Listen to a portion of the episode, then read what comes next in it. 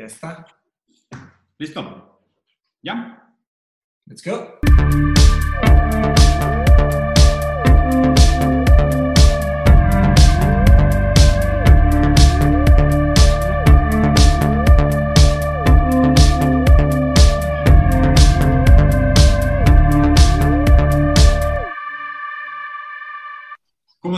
Bienvenidos a otro programa de Rosarín Bros en esta muy extraña pandemia, episodio número 124 mil, que parece que estamos haciendo de lejos, donde ya no toleramos la, la distancia y ya todo parece como que una rara simulación donde no me acuerdo de nadie, solo veo sus caras de manera digital. Pero hoy tenemos un invitado muy chido. La neta es que, digo, César, muchas gracias por aceptar la invitación. Yo descubrí, el canal, descubrí el canal de, de, de, Esquizo hace, hace un par de semanas y me ganché mucho con sus videos, los estuve viendo. La neta es que, o sea, no solo la calidad de producción, sino que la calidad del contenido está muy chida, güey. La neta, te, te felicito por el trabajo. Eh, y pues le mandé un mensaje así casi directo. Creo que también la, como que la gente empezó a postear de que estaría por madre que hiciera una colaboración o algo. Y, y, César ahí también contestó en Twitter y pues luego nos contestamos, nos dimos cuenta que pues somos raza simple que está tratando de hacer cosas chidas y, y, y darle algo de contenido bueno a la gente. Y pues inmediatamente hubo como que buena empatía y buena onda. Entonces César, primero que nada, muchas gracias por aceptar la invitación. Y aprovechando, eh, para la gente que no te conozca, si es que hay algunos seguidores míos que todavía no te ubican, me gustaría que, te presentaras, hablaras un poquito de ti, aunque sea breve, brevemente, para presentar el tema y ya de ahí nos desdoblamos y seguramente no vamos a hablar de nada. pues soy César, eh, me conocen más con esquizofrenia natural, eh, también cordura artificial, pero principalmente es el primero. Ah, hago videos entre divulgación, entre crítica, entre ensayo. No sé exactamente muy bien dónde meterme. Principalmente hago videos de lo que me interesa. Eh, hablamos ahí de temas como ingeniería social, temas sobre eh, historia, sociedad, principalmente eso, aunque a veces eh, me voy para la ciencia, etc. Uh, pues eso, actualmente pues radico más ahí en, en el YouTube y, y, pues ya saben, soy influencer, hago estas cosas de bromas a vagabundos, ¿no? Porque como buen influencer, eso es lo que hacemos, ¿no? No, no es Sí, en serio, sí, o sea, te, te firmas contrato, ¿no? No, no es cierto. Con, bienvenido, César, bienvenido. Gracias. ¿Cuál es tu background educativo, güey? Pues estoy egresado de la UNAM, ahí del, de la FESA Catlán, eh, por comunicación. Y pues bueno, lo que yo estudié es, mi, mi, especialidad es investigación científica. O sea, yo no estudié producción o algo por el estilo. Eh, lo que yo estudié fue eh, a meterme dentro de eh, temas digamos, científicos y comunicarlos. Y pues también era eso, ¿no? Producir papers científicos y demás, pero pues la academia no es exactamente un lugar bonito porque era así como de, bueno, aquí está mi tesina, profesor, ya me puedo titular. Híjole, es que no le hiciste lo que yo quería y esto no va en mi currículum. Ya, pero es mi tesina. No, sí, pero es que esto en mi currículum no queda, entonces no te puedo. No, y yo así, bueno, si no va a ser así, va a ser por mi lado. También estuve un rato ahí de periodista, este, para una dependencia, bueno, para un, sí, para una dependencia de gobierno y de igual manera, pues era, tienes que decir esto. O sea, no es que me dijeran a fuerzas tienes que decir esto, pero es, eh, sí, pero eso no hay que hablar ni de esto ni del otro. Así que, pues dije, yo al final lo que quiero hacer es hablar. Quiero ganarme una voz para poder hablar. Y pues ahí le, hice una pequeña triquiñuela, le dije a mi familia, ah, es que estoy haciendo la tesis, ya la tenía. Y en ese rato me puse a hacer el canal. Bien. Entonces la jugué ahí, ¿no? Qué chido. Y pues aquí andamos, ¿no? ¿Y cuánto llevas con el canal? ¿Cómo ha sido esa experiencia? Porque he visto que has tenido un, un crecimiento interesante, ¿no? Significante. Pues han sido cuatro años ahí desde 2016.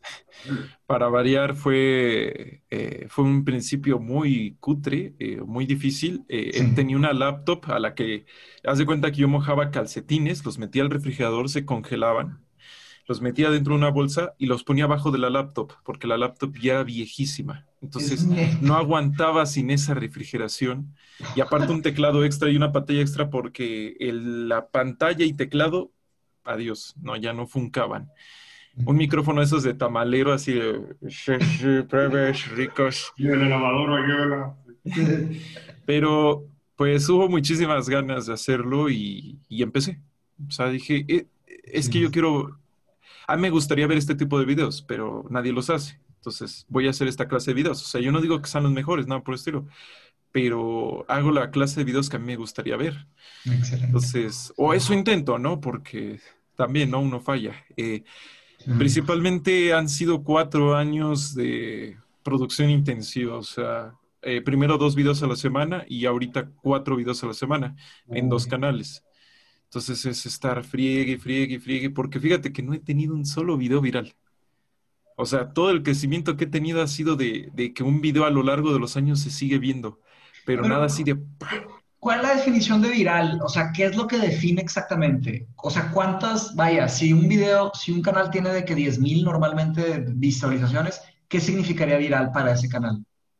Pues yo diría que un contenido que revienta y en una semana, digamos, está en, en la boca de muchos. Mm, No necesariamente es que tenga muchas visitas, sino que mueva muchísimas personas y, digamos, cuando Dross hace el video de el efecto Mandela, de repente me atascan mi bandeja. Oye, oye, hizo un video del efecto Mandela. Y yo, bueno, ¿de dónde viene esto?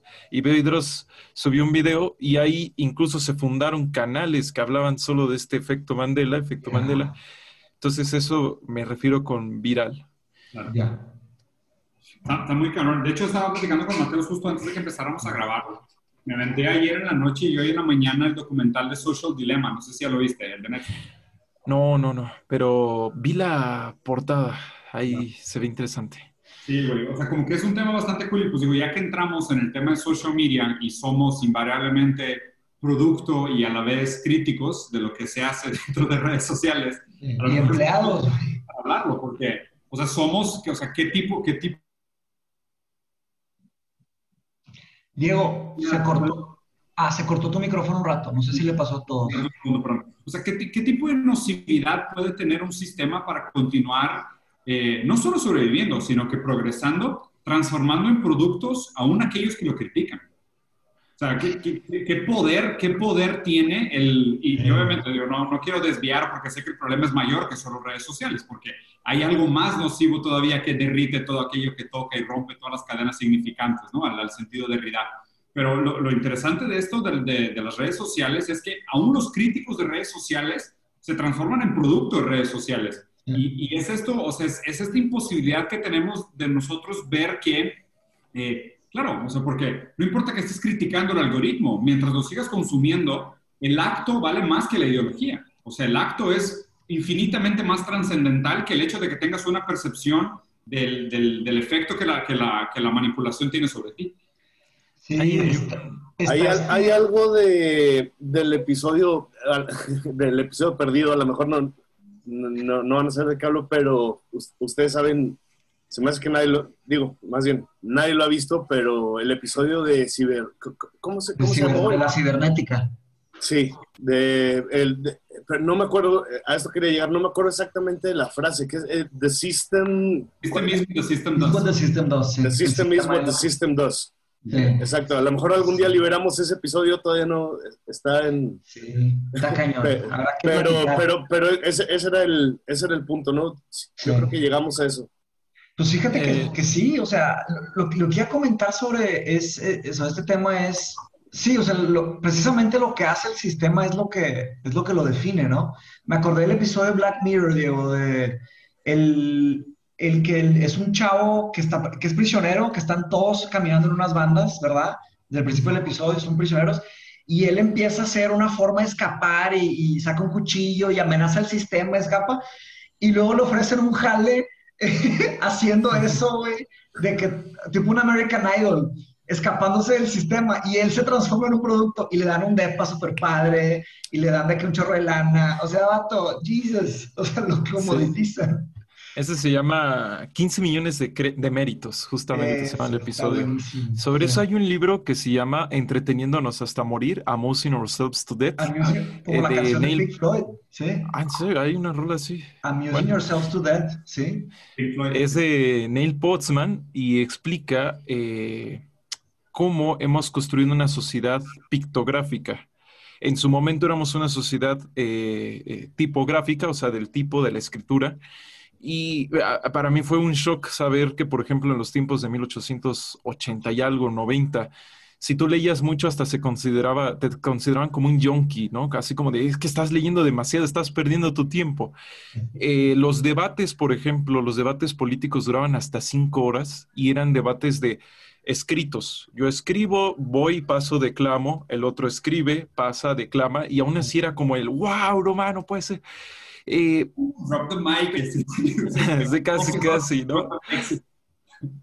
Pero ahora estamos en la sociedad pictográfica, estamos en la sociedad de la imagen. Mm. Entonces, como ya no eh, entendemos nuestra propia cultura a través de imágenes, ¿no? A veces vemos allá parejas de, de, novios, de novios, etc. Vemos a parejas que intentan entender sus relaciones a través de las películas románticas que han visto. Vemos incluso a críticos del sistema intentando parecerse al crítico del sistema que salió en alguna película. O sea, nos vamos pareciendo a esas imágenes porque ya no tenemos una base escrita, tenemos una base de imágenes. Entonces, eh, obviamente las imágenes son exageradamente fáciles de vender, exageradamente buenas. El, texto, pues, tiene sus complicaciones, no es tan inmediato. Entonces, al vivir, eh, se han, han, visto, ¿no? Esos, estos canales de noticias donde cuando no pudieron grabar la noticia, igual te tienen que poner una recreación, aunque se va chafísima. Claro. ¿Sí? Eso es porque si no hay imagen, no lo creemos, porque la base misma de nuestro pensamiento es la imagen ya. Entonces, aunque la imagen apenas sea una simple recreación, no lo vamos a creer. Por ejemplo, y esto no es solo el mainstream, está bien metido hasta dentro de la cultura y de nuestra sociedad. Por ejemplo, en su momento las tesis, las, ya saben, académicas, las podías decir habladas. Si tú hoy citas un a X persona dijo esto sin video o sin una declaración firmada de que lo dijo, es como de no, es que esto no es una fuente confiable para tu tesis. O sea, antes de la sociedad tipográfica teníamos la sociedad oral. De la misma manera, como hoy ya no aceptamos un testimonio hablado que quién sabe quién lo registró, puede que en un momento determinado vayamos a dejar de aceptar o vayamos a dejar de detrás lo escrito solo porque está escrito, pero no hay una imagen para corroborarlo. Oye, ¿que no, que no el ejemplo este que decías de las noticias que tienen que ser representadas por una simulación no es de Sociedad del Espectáculo, de Guy Debord? Sí, ¿no? Exactamente. me, sonó, me, sonó, muy similar. Me acuerdo de haber leído ese libro hace, hace, un rato y me acuerdo específicamente de ese ejemplo de cómo las noticias tienen que simbolizar. Aquí lo que me parece interesante es de que, y digo invariablemente, o sea, este, este comentario que haces de, pues el trasfondo del pensamiento es en sí abstracto, eh, pictográfico y no necesariamente verbal, pues digo, hay, hay, hay, teorías encontradas, ¿no? O sea, porque, pues digo, si lo vieras desde la, desde la teoría de Lacan o algunos otros lingüistas como a lo mejor, no sé si Susor o a lo mejor Chomsky inclusive también defendería la misma tesis, que aún ese pensamiento abstracto eh, no, digamos que no funge el papel de estructuración del, de la razón a menos de que no esté mediado por el lenguaje porque solo la mediación del lenguaje, no solo del texto, pero sino que el nombramiento de las cosas es lo que los instaura y los pasa de abstracto a parte de la intersubjetividad. O sea, que es que ya más bien el lenguaje como el, el medio en el cual nos, nos, llevamos, interactuamos. Y, lo que es interesante es que lo que está padre de, de, de, esta lectura de ahora la comunicación a través de la pictografía, o sea, de que, y, y no sé si no sea una regresión en lugar de un progreso, porque en el sentido de, a lo mejor la, o sea, la, civilización o la lectura verbal de la palabra, de la cadena significante que tiene como esta espacialidad también del proceso dialéctico de las palabras, de cómo el significado migra de, y, progresa y, ¿sabes? O sea, se antepone y se antepone a su anteposición y, y progresa con el tiempo y con el uso.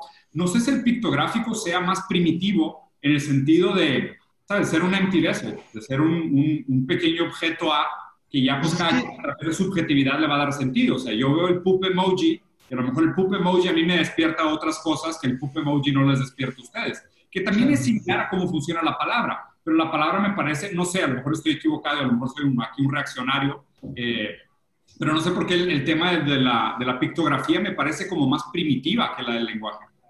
Que una forma de entenderlo es esta. Eh, eso es un problema muy viejo de la estética, de la filosofía, la, filosofía del arte, que se llama el problema de la representación. eh, el problema de la representación es básicamente la pregunta, ¿qué es una representación? ¿A qué me refiero con representación? Un dibujo, eh, una pintura, eh, una foto, todas son representaciones, ¿no? Y hay diferentes respuestas a esa pregunta, ¿no? ¿Qué es una representación? Pues es un estado mental que en el momento que uno ve es lo que pasa por su mente, ¿no? La conexión de neuronas, ¿no? otra sería la experiencia fenomenológica que sentimos al ver una imagen, ¿no? Y es completamente subjetiva. Eh, un filósofo que se llamaba eh, Ned, Ned Block hizo una distinción muy interesante en ese campo, que era la distinción entre los sistemas digitales y los sistemas analógicos, ¿no? ¿Qué, ¿Cuál es la marca de un sistema digital? La marca de un sistema digital, lo que define un sistema digital, es una serie de símbolos que pueden ser tomados y reimpresos, ¿no? Para formar cierta cosa, ¿no? Entonces, el, lenguaje, el abecedario, ¿no? Son 26, 27 letras, o depende de qué idioma sea, ¿verdad? 29, algo así. Y se pueden eh, imprimir y replicar, ¿no? Entonces, eh, la, escritura, el lenguaje es un sistema digital. Claro que la interpretación es un sistema analógico, pero una pintura es analógica, ¿no? Y eso precisamente, esa es la, la frontera al pasar a la inteligencia artificial general. ¿Por qué? Porque los seres humanos, el sistema visual, por ejemplo, que tenemos todos nosotros los Homo sapiens, es un sistema analógico, es un sistema de aproximaciones. La marca de un sistema analógico son aproximaciones, ¿no? No, no, no es exactamente preciso. Cuando ves una pintura, te puedes acercar y son aproximaciones, ¿no? ¿Y por qué digo el sistema visual? Porque cuando ustedes ven, tienen un campo visual, eh, el agrupar cosas, la forma en la que agrupan cosas, el, ojo conectado al cerebro, que pues, produce la mente también con todo lo demás, ¿verdad? Eh, son infinitas y son extrañas. O sea, por eso eh, está, está este chiste de cuando estaban tratando de inventar una inteligencia artificial general, en los 50 que pensaron que estaba fácil y fue aumentando la dificultad y ya en los 80s y 90s estaban haciendo una computadora un poquito más sofisticada, inteligencia general, y dijeron, eh, bueno, alguien tiene que hacer el sistema visual, dáselo a un practicante. Y se lo pasaron a un practicante. Sí, tú aviéntate el, el sistema visual, bien fácil. Y empezó el practicante a darle y dijo, espérate, se supone que esto era lo fácil. Y dijo, eh, raza, espérense, no sé cómo. Y se hizo un chiste en la comunidad porque era el problema más difícil. Eh, el ojo humano o sea, eh, y, la, y principalmente la conexión con el cerebro y el cuerpo es algo impresionantemente complejo. Y, y, ahí tenemos las fotos, las imágenes, ¿no? Lo que generan, lo que producen, son aproximaciones. Eh, entonces, comunican algo, además de muy profundos, que está la típica frase cliché de que una, una, foto hace mil palabras, ¿no? Una foto hace... Vale más que Vale, más palabras. Hace un billón o un trillón o infinitas palabras, se puede decir, ¿no? O las palabras que sea que la persona las ve. Entonces, eh, el hecho de que comente, estoy, de acuerdo con lo comentado, que vivimos en una época extremadamente visual y, y eso, pues, produce algunos efectos. Eh, pues pueden ser positivos o negativos, pero bueno, es lo que quería comentar sobre el asunto. Ahí yo diría que si bien puede que la palabra correcta no sea más bien primitivo, sino más bien simple. En efecto, porque sí, si nos vamos a las pinturas rupestres es puramente visual, puramente pictográfico. Eso es, eh, hay algunos, ¿no? Hay, eh, más que nada son hipótesis, así de cómo algunas cosas, entre más abstracto se va volviendo el arte, más empieza a parecer a las pinturas rupestres. Mm. Entonces, eh, pero es una hipótesis, o sea, es como que hay algo interesante ahí, pero no sobrepasa. sobre esto, eh, justamente esta palabra, esta frase de una imagen vale más que mil palabras es interesante, pero una imagen puede decir sí, más que mil palabras, pero puede significar menos que una oración. También. Por ejemplo, pongamos eh, de ejemplo un bucle de 20 videos de YouTube o 5 horas de televisión. La estructura de la, de la exposición pictográfica, de audiovisual, vea mejor dicho, no es similar a la tipográfica. Es decir, un libro empieza y termina, un párrafo empieza y termina. O sea, hay una conclusión y una segmentación.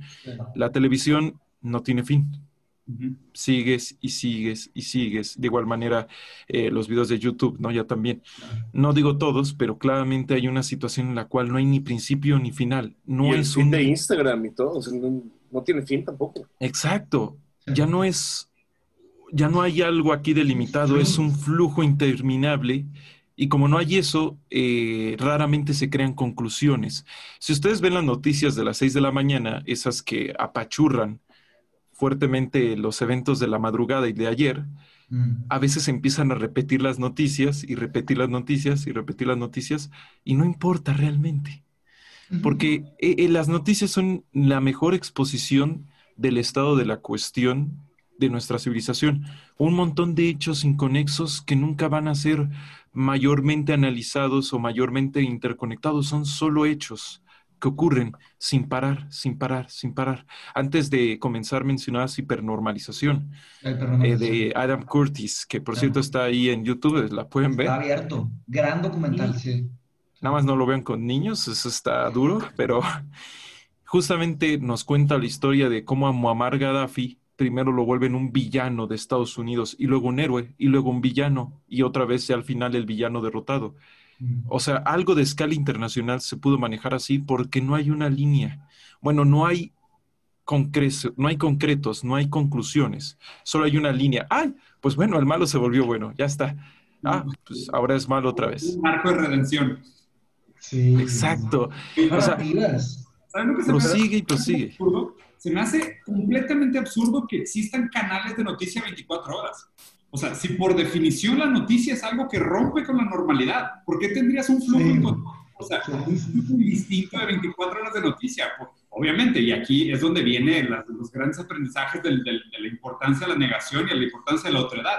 Si todo es noticia, nada es noticia. Si todo el tiempo hay una noticia, no hay nada de qué hablar. ¿Sabes? O sea, estamos. Y, y- creo que aquí hay una, hay un paralelismo interesante entre las dos conversaciones, porque creo que, o sea, a fin de cuentas, hablar de si estamos enfocados en pictos, si estamos enfocados en palabras, lo que estamos hablando son de conceptos que definen las cosas.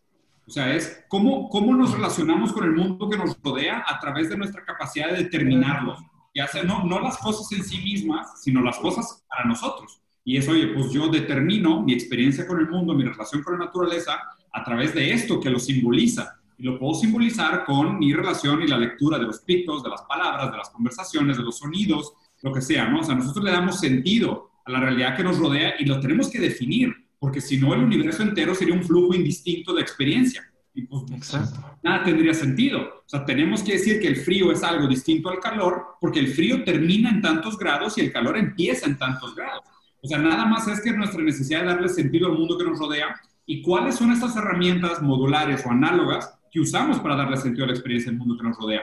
Pero aquí lo interesante es justo eso, cómo la, la hipernormalización de, estas, de estos eventos los hacen carecer de sentido, porque justo en ese punto es donde se pierde. Si tú determinas que algo es noticia, es porque finitamente es noticia, dentro de su contexto, pero también en contraste con el resto. El problema es de que si, si dejamos de hacer esta distinción y más bien los propios algoritmos nos empujan a que todo el tiempo estemos consumiendo noticias, pues nada es noticia. ¿Sabes? Ahí es, ahí es donde caemos en este sinsentido tan extraño de, de, de tener que definir la cosa y al mismo tiempo negar la no cosa. Es Y como- así empieza la desinformación también, ¿no? O sea, con canales de noticias 24 horas tienes que llenar un espacio, ese, ese es el problema, tienes que llenar un espacio físico de 24 horas con, con cosas. ¿Y, ¿Y qué sigue? No, pues eh, mete esta noticia, no, pues mete esta noticia. Cosas que ya, o, además ses- sesgadísimas y demás, no. Yo, yo lo que diría es que es que es negocio, o sea, es un, es un buen negocio. O sea, ah, y, y ahí, ahí, ahí está la raíz de muchos problemas. Está la, está la vieja frase de que money is the root of all evil.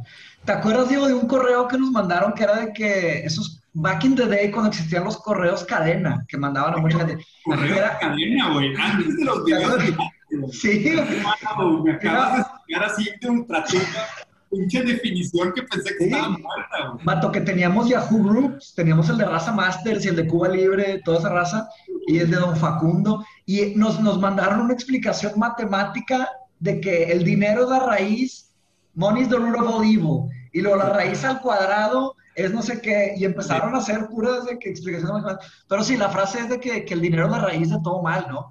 Y, y el, ese es el tema. O sea, una vez que metes algo al sistema para, para generar, eh, claro que se puede debatir esa, esa frase, nada más la dije por, por decir algo, ¿no?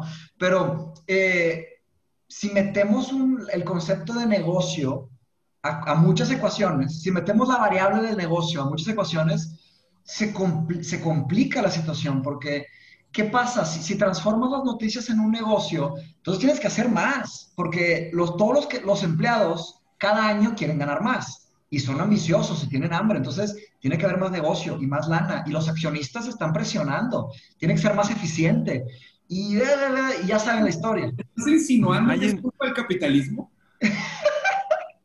ya sabía que venía. No, todo, es culpa del capitalismo. Por favor, ¿eh? no, todo es culpa del capitalismo. Sería muy Pero, bueno, además, el, otro día me eché un análisis bien interesante, nada más para ver qué, digo, qué opinan de esto. Yo no, todavía, no sé bien.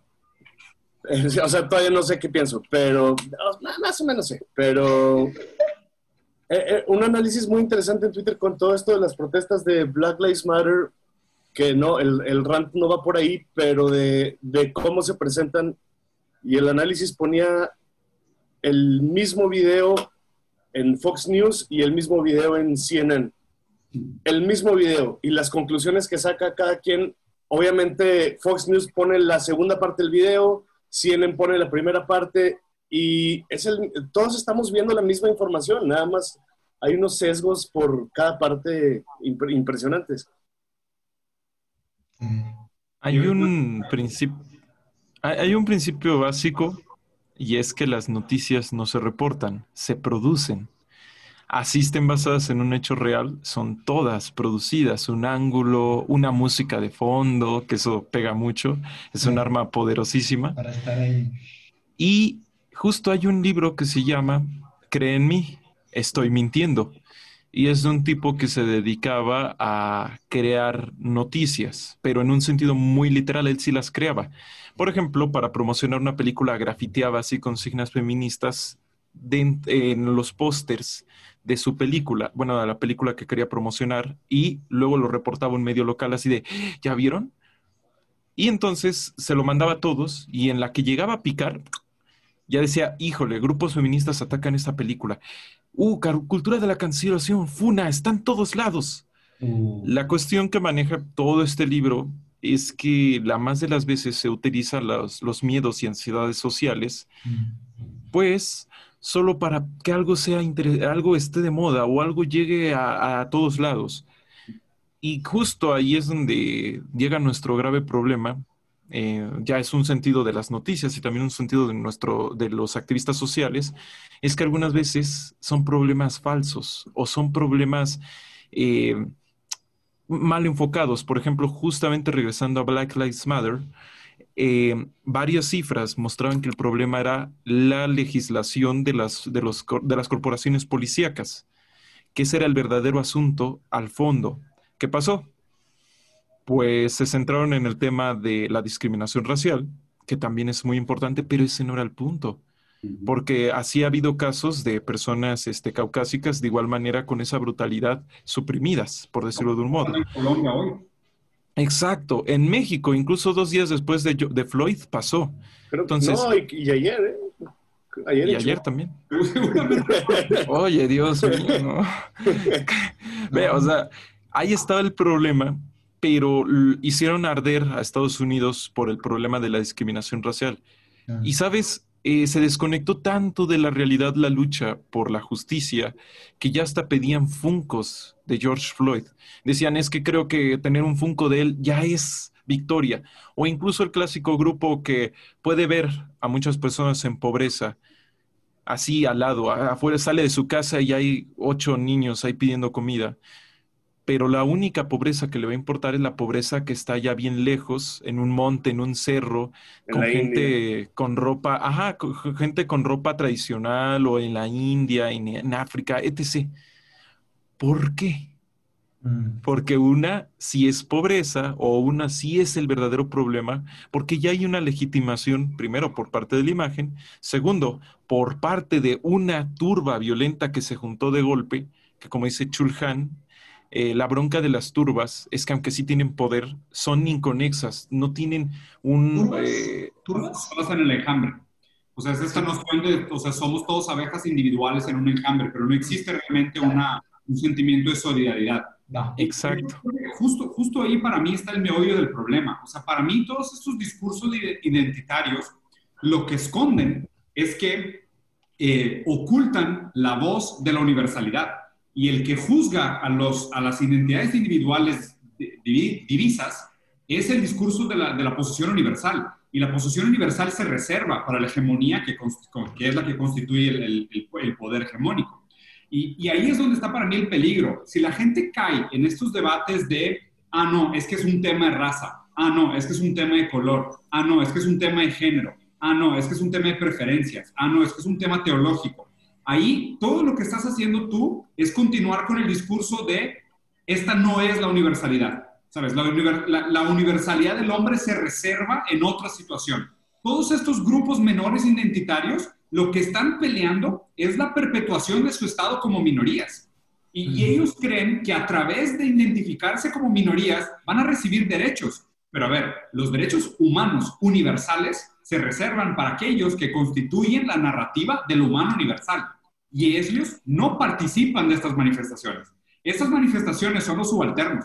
Y de hecho hay un enorme beneficio en la completa pérdida de enfoque de hablar del ser humano como un ente universal, como un ente que, que, tiene una serie de características, implicaciones, derechos y obligaciones, si quisieras verlo así, pero como un universal. O sea, y aquí obviamente tendríamos que entrar todavía a un debate más complejo que es el antiespecismo y definir realmente si existe un, un, un derecho del ser humano como especie distinta a las otras especies y todavía peor, el debate del terrestrialismo, que si realmente no es arbitraria nuestra división con la naturaleza y que si realmente somos independientes, desconectados de un sistema global terrestre, lo cual para mí hace todo el sentido del mundo, no estamos desconectados de nada. O sea, hacemos estas divisiones arbitrarias porque es la manera en cómo nos funciona llevarnos con el mundo que nos rodea.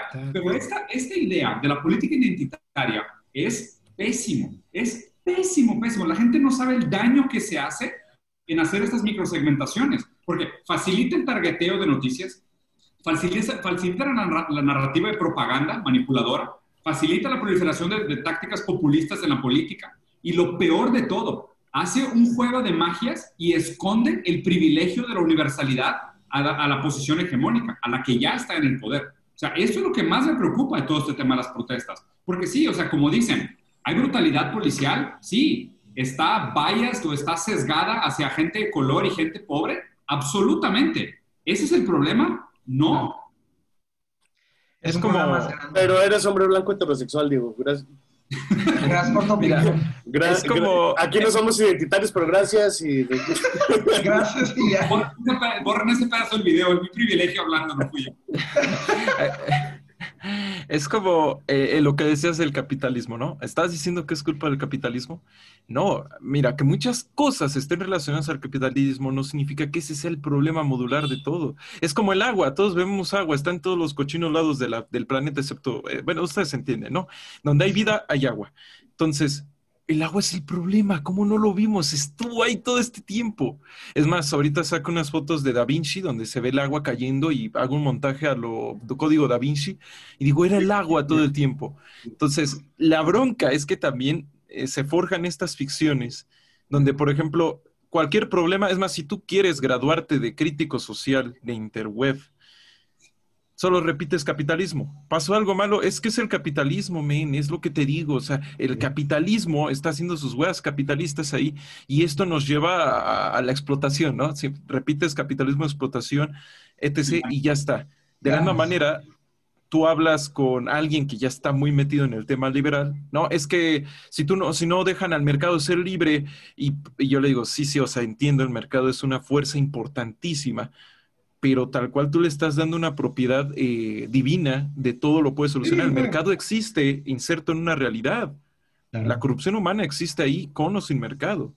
Y justamente sobre estos temas de hasta dónde llega nuestro, eh, nuestra supuesta moral, donde sí buscamos la justicia, en efecto, ahí está el tema del especismo. La única razón que tenemos para nosotros considerarnos el eslabón hasta arriba de la cadena alimenticia es el poder. No hay, no hay ninguna otra justificación más que tenemos el poder para hacerlo y por eso lo hacemos. Sí, Peter Singer escribió un gran libro, sabes que fue en los 80s o los 70s, eh, filósofo australiano que se llama Animal Liberation. Él fue el que levantó este movimiento hace mucho tiempo. Y fíjense que hay una idea que da un poco de esperanza. Déjenme les platico a ver qué, qué opinan, ¿no? Peter Singer, eh, normalmente el trabajo filosófico cuando bien hecho toma tiempo, ¿no? Toma mucho, toma por lo menos 200, 300, 500 años, ¿no? Para que, para que se permee en la psique de todas las personas, que entiendan los trabajos difíciles. Un ejemplo es este, eh, Derek Parfit, que escribió un libro en los 90, Reasons and Persons, que pocas personas le entienden, falta mucho, y para que nos llegue a todos no nos va a tocar probablemente, ¿no? Es un trabajo de este tamaño que le tomó 50 años Igual los trabajos de Wittgenstein, de filosofía de las matemáticas, son, son tratados que se tardan mucho en permear la psique humana, ¿no? Pero ahí tenemos el ejemplo de Peter Singer y también el ejemplo de Chomsky, pero más específicamente Peter Singer. Él escribió este libro Animal, Animal eh, Liberation, él es australiano, y ahorita en Australia, eh, bueno, él llegó a ciertas conclusiones en donde eh, se dio cuenta, claro, con estudios, con muchas cosas, pero a fin de cuentas planteó un argumento con su libro y es este tema del speciesismo, ¿no? El especialismo. Y él planteó que hay ciertas especies que comparten tanto con nosotros que hasta comparten nuestro propio sistema nervioso. Muchas, muchas especies, no pocas, ¿no? Y uno de los ejemplos son las langostas, ¿no? Entonces, en los restaurantes en Australia agarraban langostas y literal las aventaban al agua, vivas, así. Y sonaba, y así se morían. Y pasaba todos los días, ¿no? Hoy en Australia es ilegal, o sea, es ilegal que se haga eso. Entonces, el trabajo de un hombre ya que, que, hizo en los 80, 70, no sé, no sé exactamente el año, eh, ya produjo una ley. Y, ¿sabes? Y, y, hay un cierto movimiento, ¿no? Eso, digo, me pueden decir de ingenuo, pero ya es algo, ¿no? Ya es, ya es un, un tipo de filosofía, un tipo de ideas, un tipo de activismo intelectual, ¿no? Y lo que tú haces, César, también es un estilo de esto. Claro que eso es, otra escala, pero las personas que están viendo y, lo que intentamos hacer aquí con el podcast también es eso, es darse cuenta de ciertas cosas y no que se tarden 500 años en que se den cuenta las personas de las ideas, ¿sabes? Claro que para cambiar el mundo uno tiene que tener una, cierta convicción, ¿no? Y una cierta pasión. Y claro, una autocrítica, tiene que ser muy flexible, eh, tiene que literalmente tiene que hacer todo lo que está en su capacidad para poder mover un granito, ¿sabes? Eh, entonces, se me hace importante que, que se haya logrado ese tipo de cambio, ¿no? Ahora, ¿qué se puede hacer cada quien como persona? Hay cosas que, que, son muy difíciles de cambiar como uno, ¿no? Como un individuo. Entonces, ahí se me hace que es lo que por ahí estaban platicando un poco sobre el tema de la diferencia entre un enjambre y una abeja, ¿no? ¿Cómo le hacemos para, para frenarnos cuando todo el enjambre va para un lado y no tener esa mentalidad, eh, eh, he dicho experimentos psicológicos, ¿no? Los mob mentalities, ¿no? La mentalidad, mentalidad de cómo se comporta un grupo de gente o cómo se comporta una persona. Está impresionante eso, ¿no? Y, y, estamos participando de muchos enjambres, de demasiados enjambres, demasiadas manadas. Hay una película que les recomiendo profunda, profundamente, eh, me sorprende que no, haya estado en mi radar esta película. Se llama Under the Skin, eh, que es una película de ciencia ficción que está, de veras, se me pone la piel chinita de, lo que hace con la humanidad, ¿no? De lo que plantean. Eh, no quiero quemarles absolutamente nada, nada más véanla, o sea, confíen. sale Scarlett Johansson, para los que les gusta Scarlett Johansson, sale Scarlett Johansson, y es como una ¿qué les puedo decir sin quemarles nada? Es una, buena mirada a la humanidad, a lo que somos, ¿no? Eh, claro que la, película está llena de misterios eh, eh, de pensamiento humano, pero es como una crítica muy directa a, qué somos, ¿no? Y, y, estas necesidades que tenemos y estos deseos que nos dejan llevar, pero échensela. Under the Skin se llama, está Fascinante. De hecho, está, interesante porque, digo, no sé por qué salió tanto el tema del, del enjambre de, de Byung-Chul Han. Yo creo que, o sea, inclusive Byung-Chul Han tiene sus límites como, como crítico social. Sí. O sea, creo que él está, o sea, desde su ventana en Berlín está toda madre hablando sobre No, las- pero digo, pero eso es lógico, todos tienen sus límites. O sea, Sí. el estudiar a Byung-Chul Han, a Chomsky, así se, hay que estudiar a todos. Sí, claro, y me gustan mucho sus libros y todo, pero muchas veces sí se siente como, ah, qué bonita es la vida acá en Berlín. Y, y- y habla, y habla de cosas, o sea, está bien. ¿Sabes, ¿sabes qué me pasa? No sé si sea el tema de ustedes. Y, y de hecho, por eso te iba a preguntar, César, ¿qué, qué intelectuales o qué, no sé si, si el tema sería críticos sociales también? Porque digo, podríamos hablar de pensadores, intelectuales. Escritores, pensadores. ¿Qué, qué nombres para ti son referencia ahorita, contemporáneos? Pues, bueno, personalmente, Václav Havel eh, es este expresidente de Checoslovaquia. También, pues, hasta cierto punto, no sé si es filósofo, escritor o crítico social. Me suena algo, algo hizo bien importante hace poco, ¿no? Algo hizo algún escrito, algo. ¿Por qué me suena? Pues tiene algunos escritos interesantísimos, pero sí ya falleció hace un rato. No, no digo 30 años para nada, pero ya unos más de 10 años. Alguien habló Lo de que él, lo que él tiene es que su país fue, pues primero ocupado por los alemanes y luego por los soviéticos. Y luego, pues tampoco es como que en la sociedad democrática actual le haya ido muy bien. Entonces, eh, él hace esta reflexión desde el, bueno, pues ya nos, ya vinieron todas las utopías aquí, mira cómo estamos. Y ahora a mí me toca ser presidente. O sea, él ya no es solo eh, quiero pensar, ahora es tengo que hacer. Mm. Entonces, él es uno, eh, sobre todo un libro que se llama El poder de los sin poder. El otro vendría siendo eh, Edgar Dugarte, aunque solo me he leído una de sus trilogías, que se llama El poder de las redes. Antes de que Internet y las, la web 2.0 de redes sociales estallara, ya venía previendo algunas de las cosas que ya estamos viendo. El otro, eh, Bauman. Yo sé que es muy de cajón y lo que quieramos, pero el tipo es imprescindible, o sea, el tipo es una maldita biblioteca, ha escrito de todo, hasta de temas de la identidad. Eh, Neil Postman, que es este que escribió El fin de la desaparición de la infancia o Entreteniéndonos hasta morir, en fin, libros que yo no entiendo. Yo, como ya les había dicho, yo estudié comunicación. ¿Saben a quién nos ponen a estudiar ahí en, en la universidad? A un eh, teórico español, no me acuerdo ahorita su nombre, perdone, que nos habla sobre la historia de la comunicación, cómo se va fundamentando, etc. Y digo, eso está bien como fundamento teórico, pero de ahí no avanzamos, ¿no? De ahí se nos pasa a críticas a ciertas televisoras muy superficiales y no se nos enseña esto que es teoría, vaya, es McLuhan, que es uno de los más importantes, de ahí avanzamos a Postman, pero él nos enseña. Porque la verdad tiene algunos planteamientos bastante crueles, o sea, no crueles en el sentido de que él sea mal, mala gente, pero crueles porque dices, no me jodas, esto se escribió hace 40 años y ahorita Black Mirror le dedicó un episodio como si fuera la cosa más nueva del mundo. Claro, y lo teníamos perdido, estaba fuera del discurso público totalmente. güey. Y ¿Que no, que no se le hace esa misma injusticia a casi todos los grandes autores? ¿No te parece? Sí, pasa demasiado. Oh, Sí, es la cosa más común del mundo. Otra, otra cosa que te quería preguntar, y esto es, es- ya es más interrogatorio. ¿Ser humano, es humano, tabula rasa o, o nacemos distintos y con diferentes talentos y predisposiciones? La segunda, hasta cierto punto, pero sí, nacemos con disposiciones. O sea, por ejemplo, yo nací morenillo, aquí la luz me ayuda y todo lo que quieras, pero yo nací moreno. Y independientemente de que sea más por caracteres culturales y sociales, eso me va a dar un trato. También nací con, eh, no se me mueve más la mitad de la cara, ciertas este, imperfecciones. eh, vaya, incapacidades. El punto es eso. Y también, pues, un montón de genética, de, de- de temas genéticos, como lo vendrían siendo las enfermedades este, congénitas, este, ciertos tipos de genes que nos hacen más capaces de respirar mejor, etc. El punto, la bronca es que cuando le dices a la gente esto, te tachan de nazi y dices, no, yo solo estoy defendiendo que existe una cosita llamada genética y biología.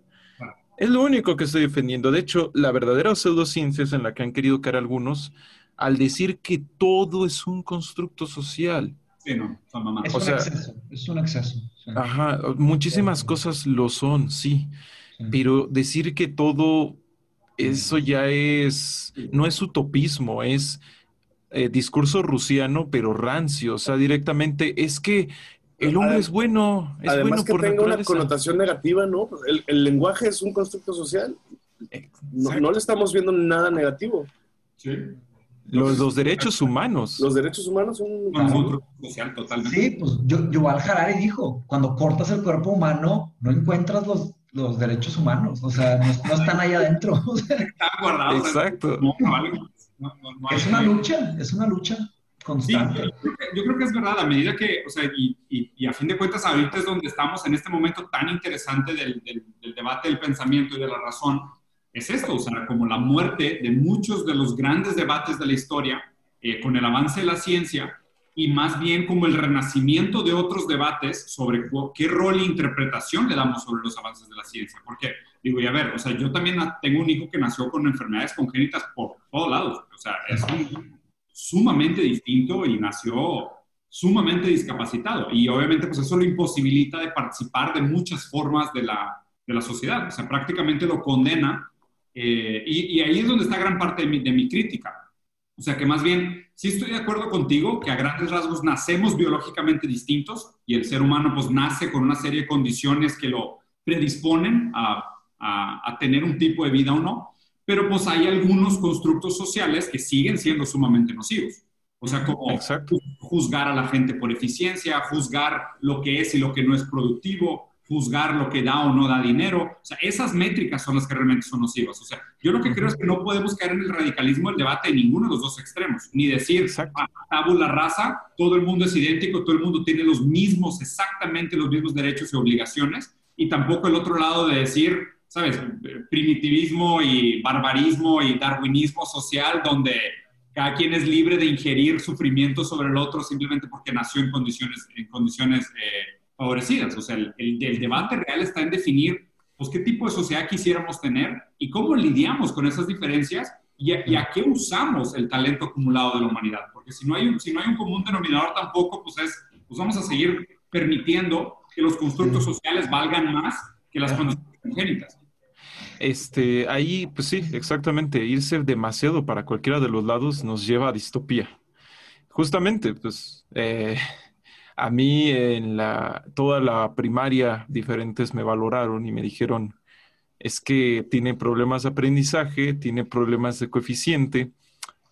Resulta que crezco, llego a la secundaria, preparatoria, universidad y todo lo contrario, me empiezan a decir, no, de hecho tienes alto coeficiente. Y dije, a ver, a ver, es- ¿Cómo? Y ese Es- pues, sí. ¿Cómo está, cómo está ahí la cosa? O sea, eh, no hay que ver eh, estas condiciones iniciales como el definitivo de la vida, que es en lo que caen algunos autores. Por ejemplo, eh, Dawkins. Dawkins es muy bueno, no lo niego, Dawkins. pero tiene un error de centrarse demasiado en la maquinaria genética para Sí. de ahí definir que la- el sentido de la existencia es simplemente que los genes sigan persistiendo. No, entonces mejor Dawkins es más, ¿sabes qué te digo? El sentido de la existencia es que el calor se transfiera, Pues que todo el calor del universo termine por la, equilibrarse. la entropía, sí. Ajá, exacto. sí Ese es el sentido, porque si nos vamos ahí está, es lo que está al fondo de todo. Y pues no, o sea, no podemos, el, estas visiones cósmicas son adecuadas para evitar que se nos vuele la flapa como humanidad, pero también si le, si le escarbas demasiado se te vuela igualmente la flapa y terminas creyendo que el sufrimiento humano o el amor humano no importan, pues porque en los átomos no existe. Y no, sí existe. En esta realidad concreta que es la nuestra, es absolutamente real. Es lo que debatía con un profesor de filosofía. Me decías que todo es relativo. Y le dije, a ver, profesor, yo traigo una escopeta, tiene perdigones, usted los puede ver, le apunto a la cara. Usted podrá inferir todo lo que desee sobre la relatividad del disparo, etc. Usted quiere que jale, usted me diría, jale el gatillo, no pasa nada. Es relativo, no, no, hombre, claro que no. Le dije, aceptar eh, el ahora no nos quita eh, la aceptación de que sí existen relativos, claro. Claro, No, no, claro. este, o sea, esa posverdad y ese subjetivismo absurdo aquí Sí, no, no lleva nada. tiene muy poco trasfondo. O sea, creo que en ese sentido sí somos más analíticos que continentales hasta cierto punto. Y creo que también, o sea, eh, o sea, ya llegamos a un nivel donde, a ver, o sea, sí hay, o sea, no porque hay cosas que se prestan a interpretación quiere decir que todo sea subjetivo. Y ese es un problema, es un problema del, o sea, para los que estudian filosofía también al principio, o sea, es un problema porque mucha gente sí se cree eso, sí se lo creen y, y, y, y algo, se les pegó algún algoritmo que les empieza a alimentar esa idea y cada vez más y más y más y ya ni se acuerdan de dónde viene. Eso, eso nada más son frasecitas de niños rata. Sobre niños rata, güey. ¿Qué? O sea, tú tienes un concepto que nadie sabe qué significa que es el niño. No, sabe, no, tú No, sí, es, es, popular en la internet. Es neta. Y a Mauri se lo, se lo trajo de Escapotzalco.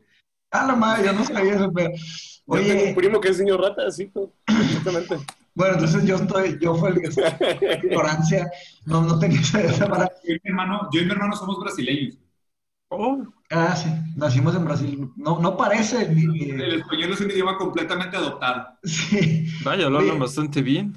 Sí, gracias. Nos venimos bien chiquitos. Yo tenía cinco, Diego tenía que nueve. Ocho, nueve, sí. Ah, lo que iba a decir sobre ese tema de, de, de las discapacidades o de, de, capacidades especiales, que está más correctamente dicho, es el, eh, en la filosofía es de la bioética, digo. La, la bioética es, eh, es el estudio de la acción dentro de los conceptos médicos y de discapacidades, ¿no? Entonces, eh, digo, un pequeñito ejemplo, ¿no? Para no meternos mucho. Eh, por ejemplo, las puertas, ¿no? Las puertas. Las puertas tienen perillas, ¿verdad? Eh, y claro que no todos pueden abrir perillas. Entonces, el hecho de que no todos puedan abrir perillas y algunos puedan abrir las puertas que empujas, que nada más le, le, le das un tic. Eh, tenemos que diseñar los sistemas, no solo arquitectónicos y de construcción, ¿no? O de, de día a día, sino que tenemos que diseñar los sistemas en el, en el sentido más general de la palabra para que la mayor partida, cantidad de personas lo puedan utilizar, ¿me explico? Y esto que acabo de decir es muy problemático, es muy problemático porque rápidamente se pueden, se ponen a pensar en todos los tipos de sistemas que hay en, en las sociedades, ¿no? En la vida. Entonces, eh, en los hospitales, por ejemplo, en Estados Unidos, y se está haciendo una ley, casi creo que una ley de construcción, seguramente un ingeniero civil o un arquitecto nos puede comentar cómo ya funciona allá en Estados Unidos o en otros países, eh, en donde ya es que tienen que hacer las puertas con un, con un push, o sea, no pueden usar perilla. También ot otro motivo que no es el central, el central me imaginaría que es ese, pero también si hay un incendio y estás corriendo y nada más tienes que picarle y empujar la puerta en vez de hacerle así, y, y, luego está el tema de la silla de ruedas, está el tema de... Y claro que es muy problemático, no me malinterpreten, no estoy diciendo no, que, que mañana tiene que ser... Pero es un planteamiento interesante, ¿no? Que tenemos que diseñar de la manera que, que, que, que funcione los, la especie, o sea, los Homo sapiens, ¿no? Ahí, ahí, ahí hay un tema crisis, hay un tema crítico. Sí. Deja tú las puertas. La ciudad no está construida para seres no, humanos. Está construida para autos. Sí. De hecho, la ciudad, hay que verlo de este modo, es lo que es, es una máquina. Sí. Una sí. máquina que produce mm. civilización y civilizados. Los epicuráneos estarían muy contentos y de acuerdo contigo. Los seguidores es que, de Epicurus. Es que justamente eh, tenemos muchas cosas diseñadas, pero no para los seres humanos. Por ejemplo, las universidades, incluso las públicas, no están diseñadas para los pobres. Yo te lo digo porque llegué a la universidad todavía siendo de clase baja y solo había otra persona de clase baja en toda la carrera aparte de mí. Y directamente era como trotar entre mundos, o sea, era como ser un extranjero. Y no está diseñada, ¿a qué me refiero? Porque se presupone que ya es así. O sea, tú ya llegaste aquí, seguro tiene, eres de clase media. ¿Cómo es posible que tú llegues aquí siendo pobre? O sea, y eso era como un discurso de, es que es lo normal. No o sea, no era un discurso de, vaya, qué bueno. No era de, es que es normal que, no, que llegues aquí y ya seas de clase media.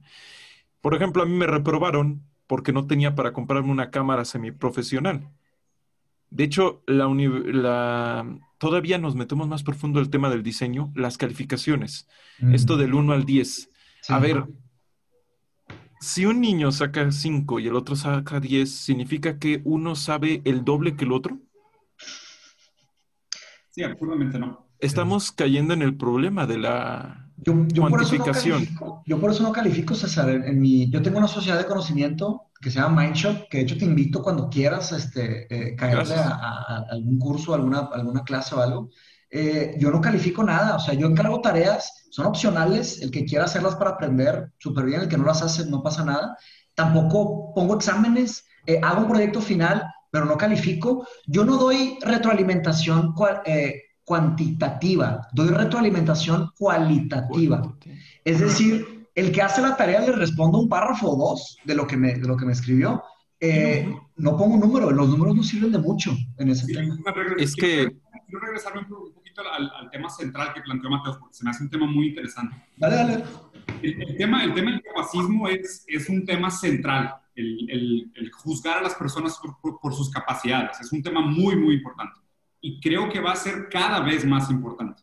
O sea, porque pues obviamente el sentido o la noción de capacidad se juzga de manera utilitaria. O sea, se juzga como diciendo, tú eres un means to an end. O sea, ya no es el sentido kantiano de la vida es un fin en sí mismo, el humano es un fin en sí mismo, sino que es bastante utilitario en el sentido de tú sirves para algo.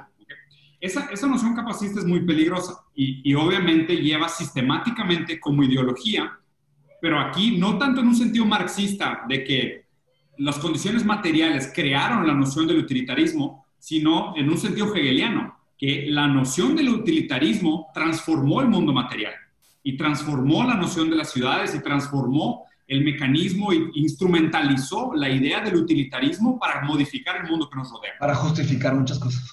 Y aquí hay una noción bien interesante cuando hablas, cuando hablas de capacismo y el diseño como, como como potencialmente una herramienta de integración, ¿no? La idea esta de si nosotros modificamos el mundo y transformamos el mundo en un contexto material de integración que no discrimina a través de capacidades, llegaríamos a una mayor interacción, sino que simplemente muchas veces es como que, oye, pues tú no ves suficientes pobres durante el día, no porque no quieras, sino porque la ciudad está diseñada para que no se te acerquen.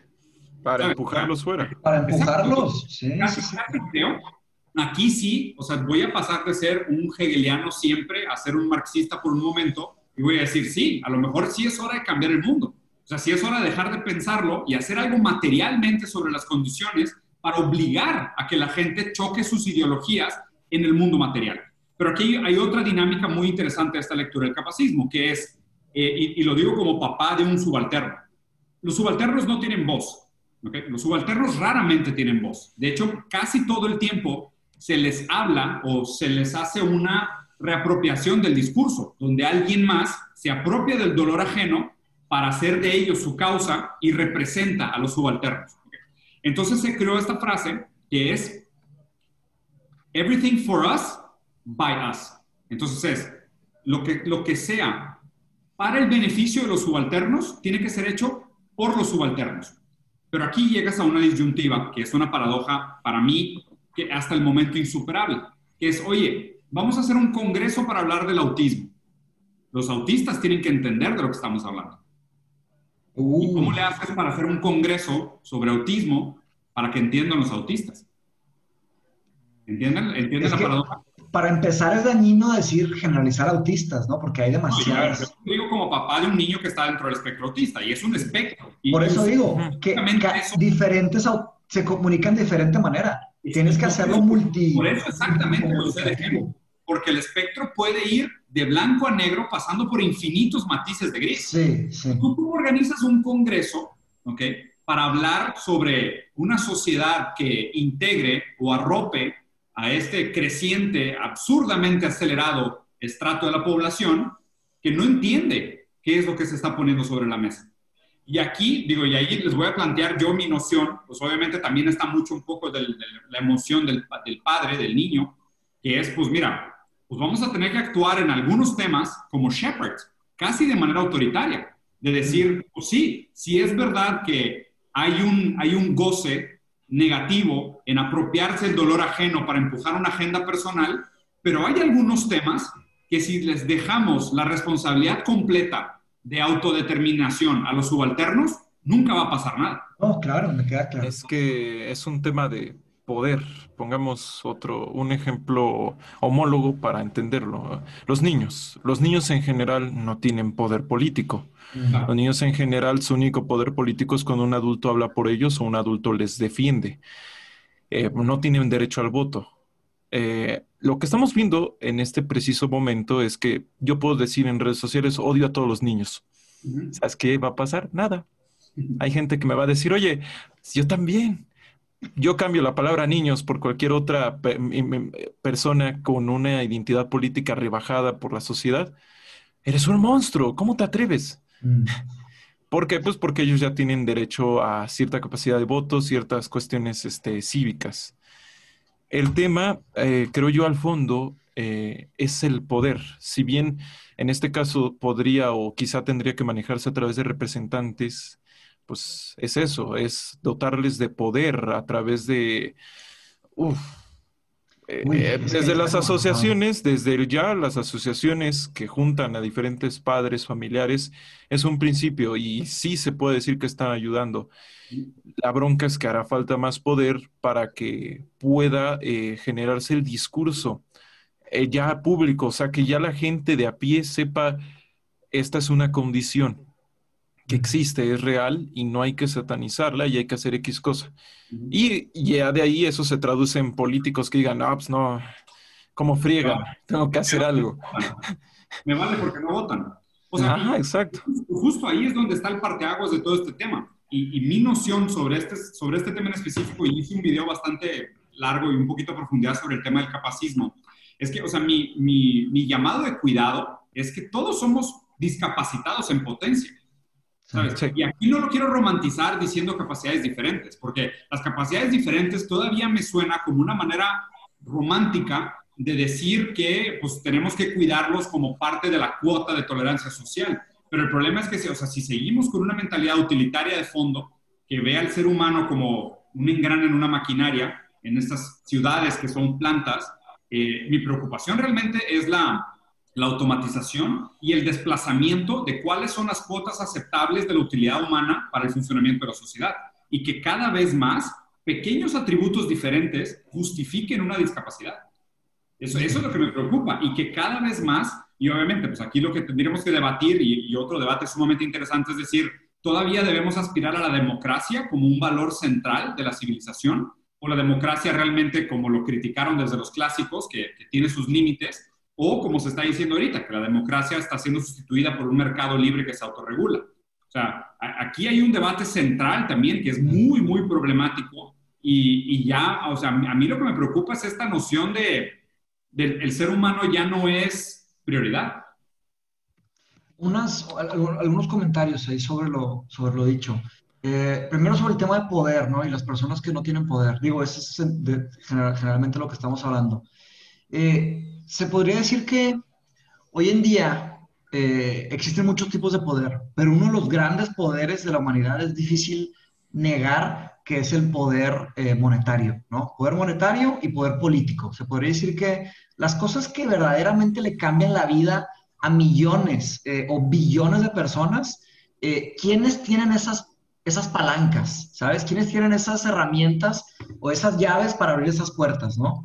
Eh, se puede decir que son las personas que tienen más poder del mundo, ¿no? Lamentablemente, eh, yo casi no comparto mi opinión, me trato de alejar siempre de, lo más posible, de, estar compartiendo principalmente opiniones de cosas que no tengo tanto conocimiento, pero aquí sí tengo una opinión fuerte. Eh, yo pienso que además de ese tipo de poder, hay otro tipo de poder que se llama el conocimiento, ¿no?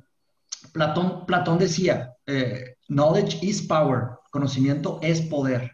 ¿Verdad? Y también decía, la, medida de un hombre es lo que hace con poder. The measure of a man is what he does with power, ¿no? Entonces, si ambas frases, eh, si nos suscribimos a ambas, ambas ideas, entonces la medida de un hombre es lo que hace con conocimiento. The measure of a man is what he does with knowledge, ¿no? Entonces, ¿qué es lo que están haciendo estas, estas personas? Los que más tienen poder económico, los que más tienen poder político y los que más tienen poder de conocimiento. Estos tres, por nombrar tres, hay más. ¿Qué están haciendo esas personas hoy? ¿Qué están haciendo con su tiempo? Eso es verdad, ahí, ahí tengo una opinión fuerte, que se diría que son los, los que tienen poder en el mundo, the masters of mankind, o los adultos en el mundo, ¿no? Los que pueden realmente cambiar las cosas. Aquí nosotros somos gente que, pues estamos bien limitados, pero bien, bien limitados. Somos una gota, somos unos pescados nadando en un océano, ¿no? Pero ¿quiénes son los que tienen eso? Eh, Chomsky critica mucho que los intelectuales siempre han trabajado para las élites. Los intelectuales siempre son siervos de la élite. ¿Y por qué? ¿Por qué? ¿Sabes? ¿Qué está pasando ahí? ¿Y, en qué sentido? ¿Qué están buscando? ¿Quieren aplausos? ¿Quieren dinero? Eh, Aristóteles criticaba mucho esto. Aristóteles decía que eh, hay muchas formas de vivir, ¿no? El, sentido clásico de la vida es el eudaimonia, ¿no? El eudaimonia es, se puede decir mucho sobre eso, ¿no? Pero quiere decir con, a grandes rasgos se traduce como una buena vida, un buen vivir, ¿no? Eh, no es felicidad como tal, es más como una paz general, un bienestar, una buena vida. Eh, y criticaba las, eh, las otros, otros tipos de vidas, ¿no? Él criticaba buscar fines monetarios o fines de, materiales, no es una buena vida porque pues simplemente el dinero no es el fin, el dinero es un medio que te va a conseguir otra cosa y otra cosa. Y si siempre buscamos algo secundario, va a ser un deseo infinito, ¿no? Entonces, Aristóteles se iba directo al grano. También hablaba de una vida de honor, una vida de aplausos, una vida de, fama. Eso tampoco es exactamente lo que buscamos como personas, ¿no? Como seres humanos. Eh, entonces, a mí me sorprende y me encabrona, perdón que estoy encabronado, pero eh, ¿qué, ¿qué, están haciendo estas personas con sus vidas? ¿Qué están haciendo con su tiempo? No, neta. Sí, sí, sí, no hay, no hay moral. Creo que ibas a decir algo, César. Pues sobre esto del poder, sobre lo de la democracia. Justamente para que funcione la democracia no es tanto educar a la gente, porque uno dice la palabra educación como si fuera la varita mágica. No, pues es que hay violencia. Educación, ah. Pues claro que no, no es solo eso. Y lo peor de todo es que la misma gente que repite eso sin parar es, es que, güey, el sistema educativo está mal. O sea, ¿cómo? O sea, está mal, pero mándalos para allá. Sí, O sea, pero el punto es el poder. Se nos educa o se nos, incluso nuestros valores van hacia la búsqueda de dinero y de reconocimiento, pero no de poder. En muchos lugares, si tú le dices a la gente, yo quiero poder, te miran mal, es que eres un ambicioso, eres el little Napoleón. No, tenemos que empezar a ver de forma natural, o bueno, de una forma más común, que alguien quiera buscar poder, porque el poder se busca para hacer o para fanfarronear, pero bueno, el punto es que eh, si entendiéramos que el punto fundamental de ser un ciudadano es el poder, si logramos decirle a la gente, oye, ¿quieres que se hagan las cosas? Ahí está, tú puedes hacerlo, o sea, y lo puedes exigir o hay formas de arrancar ese poder. O sea, si convertimos o si logramos que por lo menos haya una minoría política real que vea la política más allá de la idea de le voy a besar el trasero a estos políticos durante cinco años para que me den un puesto y más a una idea de, ah, que no se hace el puente o no se hace esto. Eh, yo lo llamo pragmatismo humanista. Digo, banda se pelea que porque el puente se va a construir desde la izquierda, desde la derecha, etc. Yo digo, yo quiero el cochino puente ya porque hay gente ahogándose. Sí, cabrón. Entonces, ¿qué tengo que hacer? No me importa que tengan que negociar con el diablo para tener ese puente. ¿Con el diablo y... con el diablo diablo? ¿Eh? ¿Perdón? Los diablos. o con el diablo diablo? Al diablo diablo. Pero también me ponían el ejemplo de la, este ejemplo del monorail, ¿no? De que si jalas una, mm. mata, mata a uno, pero salvan cuatro. Y digo, eh, eh, idealmente está genial, está genial la idea de de que no tengamos que tomar esa decisión, pero ya estamos en ese mundo. Entonces yo digo, eh, es humanista también porque si te vas a lo puro pragmático de a solas, terminas convirtiéndote en un monstruo, terminas haciendo puras locuras. Eh, tiene que respetar la dignidad y buscar la dignidad humana. Entonces yo digo, yo jalo la palanca. Así ya. Digo, porque por desgracia no hay tiempo. Por desgracia ya las, las cuatro personas que están ahí no me van a decir, antes de fallecer no me van a decir, oye, gracias, qué bueno que de hecho, eh, pues no tomaste una acción y no te inmiscuiste, pues para poder mantener tu ética y tu moral, este, así, ¿no? Es de que dale, o sea, se acaba el tiempo, lo sabes, o sea, sí. Ajá, exacto. Entonces, mi ideología va muy por ahí. No importa, eh, no, no, no digo esto de el fin justifica los medios, no. El poder justifica los medios, el poder justifica lo que quieres. Eso es peligrosísimo, pero entre más pronto lo aceptemos, podremos generar teoría que nazca de ahí y nos permita utilizar mejor esto. No, actualmente vivimos en la hipocresía de que no, el poder no justifica los medios, nosotros somos los buenos. Tenemos ahí Estados Unidos con las bombas atómicas siendo el bueno de la historia.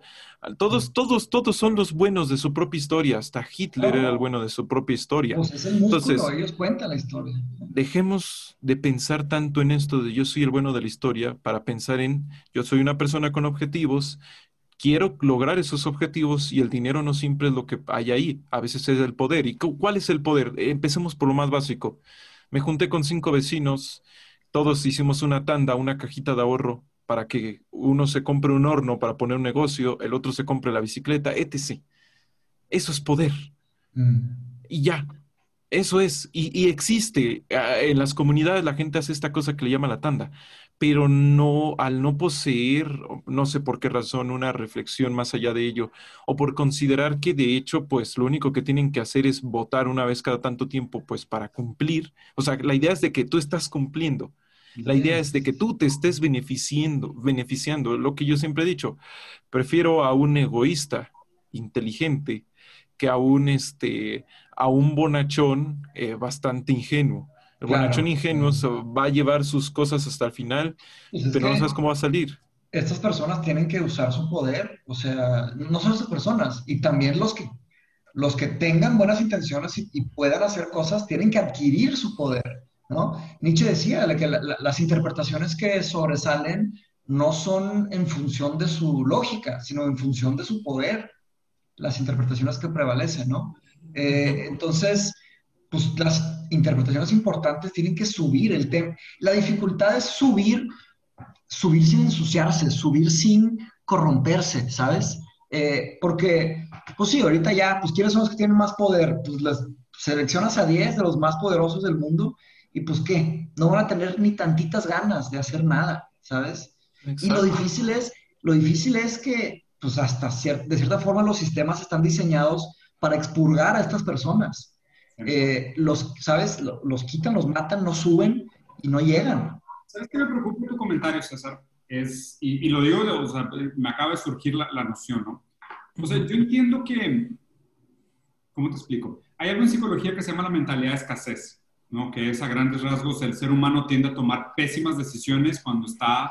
Eh, desesperado. En, en, situaciones de riesgo. Y la mentalidad de escasez es algo que se detona como un slow burn, o sea, no, no sé cómo decirlo en, español, o sea, como muy sutil, ¿sabes? O sea, no es, no es algo de que, ah, tengo un león enfrente, entonces voy a tomar decisiones pendejas. No, o sea, no me refiero a eso. Se entiende. o sea, eso pues, despierta tu sentido primitivo y muchas veces te salva la vida porque te quita toda la contemplación analítica y nada más te lleva a la reacción. Que muchas veces ¿no? Pero la mentalidad de escasez es algo que casi te condiciona, o sea, es algo que, o sea, creo que tu caso es el esdrújulo en, en, las situaciones en las que naciste, ¿no? O sea, lo normal es que la gente se quede en la situación en la que nació. O sea, no por nada la movilidad social hoy se aproxima a cero. O sea, hoy está en 8%, en los 80 era 40% y en los 40 era 90%. O sea, la movilidad social está desapareciendo por completo. Exacto. Y, y dirías, ¿cómo? Eh, no, dije exacto, exacto. Y, y, a, y, a, poco el comentario aquí sería, pues la movilidad social se está acabando porque genéticamente la gente está naciendo más mediocre. ¿Cómo? No. O sea, no, no, el, análisis, el, análisis, especista ahí suena pues, pues, muy sesgado, muy limitado por lo menos. exacto. Yo, yo, lo que sí creo es, o sea, hay, hay un peligro para mí, y sin desmeditar tu, tu, tu caso personal, en hacer esta idea de, oye, pues es que hay maneras de empoderarse con pequeñas organizaciones comunitarias que es este como el, el, el, Bruno Latour, no sé si lo conozcas, que es este eh, el, Triple O, eh, Ontología Oriental Objeto francés. Eh, Bruno Latour decía que, que, que, hay diferentes movimientos. Uno de ellos es el Local Plus. O sea, no necesariamente es Globalization Minus, pero es Local Plus. ¿A qué se refiere? Que es como el empoderamiento de estas micro organizaciones locales. ¿Sabes? Que es decir, oye, pues empoderamiento es la generación de poder a través del fomento de las microorganizaciones locales. Pero también, o sea, no están, no están en el vacío. O sea, no puedes pensar en ellas en ceteris paribus. O más bien es como que, cabrón, pues si acá, güey, papá Bill Gates y Jeff Bezos están generando millones de dólares de poder adquisitivo y tú estás peleando por un apoderamiento de la tanda de la, para comprar una bici y un microondas, pues por lo menos es romántico. O sea, y, Exacto. Y, y estoy de acuerdo contigo, direccionalmente es lo correcto, absolutamente. Pero ¿sabes cuál es el problema? Que el trolley se sigue moviendo. Exacto. O sea, que el carrito se sigue moviendo. Entonces, o sea, y aquí es donde, güey, te lo juro que tengo días donde soy tentado a ser aceleracionista. Aunque se me hacen las corrientes de pensamiento absurdas, aceleracionista. Aceleracionista, sí. O sea, donde se me hacen las corrientes de pensamiento más absurdas de todas. O sea, a veces sí me da ganas de decir, es que, güey, o sea, pienso en estos cambios incrementales y veo algunos temas de urgencia como el, ¿sabes? El colapso ambiental, eh, ¿sabes? El, el, tema de la discapacidad, o sea, los grandes límites reales que tiene el modelo capitalista, o sea, los cinco grandes que son los únicos cinco grandes límites reales. Y veo eso y veo el tiempo y digo, güey, ya no sé, ya no sé si nos da tiempo de hacer esos pequeños cambios incrementales. O sea, no sé si a lo mejor estoy siendo muy fatalista, más bien quis, quisiera saber tu opinión. Entiendo totalmente eso. Claramente lo que estoy diciendo ahí es más para una escala de la gran, la gran población, porque uno como crítico o analista social, pues te tiendes a imaginarte a ti mismo, pero allá afuera. Claro. Entonces, este, hay, eh, por ejemplo, ahorita con la pandemia lo estamos viendo. Hay muchísima gente, la forma en la que lo ha abordado es la peor de todas las formas. Entonces, eh, eso es justamente en un entorno realista. Pero la idea es que eso no se puede quedar ahí. Yo justamente hablo desde la experiencia. Eh, los últimos siete años he estado conduciendo proyectos y estudios sobre esos proyectos, sobre cómo funciona y cómo se pueden estructurar movimientos. Digamos, imagina que puedes crear un virus social. Digamos que puedes crear algo que no necesita un líder, o sea, puede generar líderes dentro de ello, pero no lo necesita, porque la idea es que se vale de, la, de las propias ambiciones humanas. La idea es que ahí está un poquito el asunto, pero si me voy para allá me voy a desviar. Uh, justamente en todo este tema del poder o sin poder, y otra cosa, está el punto, la masa crítica. ¿Sabes? En 2014 un niño de 14 años hackeó el sistema de tranvías de su ciudad por aburrimiento. No, no fue así. fue con cinta de aislar, vio dónde estaban los sensores y pegó la cinta de aislar. Entre más complejo se vuelve un sistema, más fácil es que tenga una fisura, más fácil es hacerlo caer. El problema es que es justo ese el problema. Fácil es tirar, difícil es construir. O sea, si creemos que haciéndolo arder todo vamos a salvar las cosas, pues no, de hecho, solo estamos cayendo en un mito cristiano, pero cambiado por otra cosa, un mito del apocalipsis. Muchísimo sufrimiento si eso pasa. Ajá, o sea, creamos un apocalipsis, pero lavado de cara para que no creamos que estamos, de hecho, creando, otra vez cayendo en un mito. Entonces, para generar este tipo de cambios, es necesario crear, y pues para ayer, sistemas, sistemas de organización autopoéticos, es decir, capaces de quebrarse a sí mismos para evolucionar a través de ellos mismos. Y que sean capaces de hacer esto. No necesitas ser el jefe de la empresa para mandar en la empresa. Solo necesitas saber, saber mover las cosas adecuadas para que tu idea se cumpla. Ya de ahí en adelante, ya tener el carro bonito y todo eso es innecesario, son cosas. Cuando hablo de esto de centrarse concretamente solo en el poder, es que tú no te estás centrando en ser el líder, no te estás centrando en la riqueza, te estás centrando en que tu objetivo se cumpla. Eh, en ese sentido he tenido alguna experiencia, pero eh, desgraciadamente pues, no es tan sencillo aplicarlo a cosas más globales. Sin embargo, pues lo que les podría decir ahí es que sí que hay posibilidad. La bronca es que cuántos están pensando en ello. Es más, al contrario, tenemos más a muchos unabombers allá afuera, gente exageradamente lista, pero que dicen, pues haz arder, haz volar. Entonces, lo que yo digo es que tenemos muchísima, muchísima gente allá afuera capaz que no sabe ni siquiera cómo utilizar esa capacidad y lo va a utilizar para descarrilar un tranvía por aburrimiento. eh, mi idea, que no es utopista, porque me encantaría ser utopista, pero eso, pues ya hay demasiados. Yo prefiero ser el que lleva la pala y con la pala embarrada de popó y decir, pues ya, ya el camino ya está limpio. Mi idea es principalmente eh, ofrecerles ellos las herramientas y pues, mira, e, en ciertos lugares de la web hay lugares donde se transmite información privilegiada, que puede ser desde cosas como el plano de un motor. Eso cualquier analista de seguridad lo sabe, no es que yo esté admitiendo ante alguna autoridad federal que yo sé dónde encontrar esa información. Eh, pero se transmite cierta información privilegiada y la idea es que una vez transmitida la idea y otros la tengan y la puedan traducir y copiar y copiar, puedes expandirlo como un virus. O sea, lo que tú lo, que decíamos al principio sobre cómo hacer que permee una idea en la sociedad, ¿no? No necesariamente necesitas que permees en la sociedad. O sea, para cambiar el mundo no necesitas 50, al 50% ni al 10%. A lo sumo necesitarás 5%, que es muchísimo, pero pues ayuda a que no se sienta tan fatal. Y es que la bronca justo del fatalismo es que convierte el problema en algo ya de índole cósmico. Como por ejemplo, ahorita con el tema del calentamiento global, eh, todo el alarmismo lo único que está haciendo es paralizarnos más.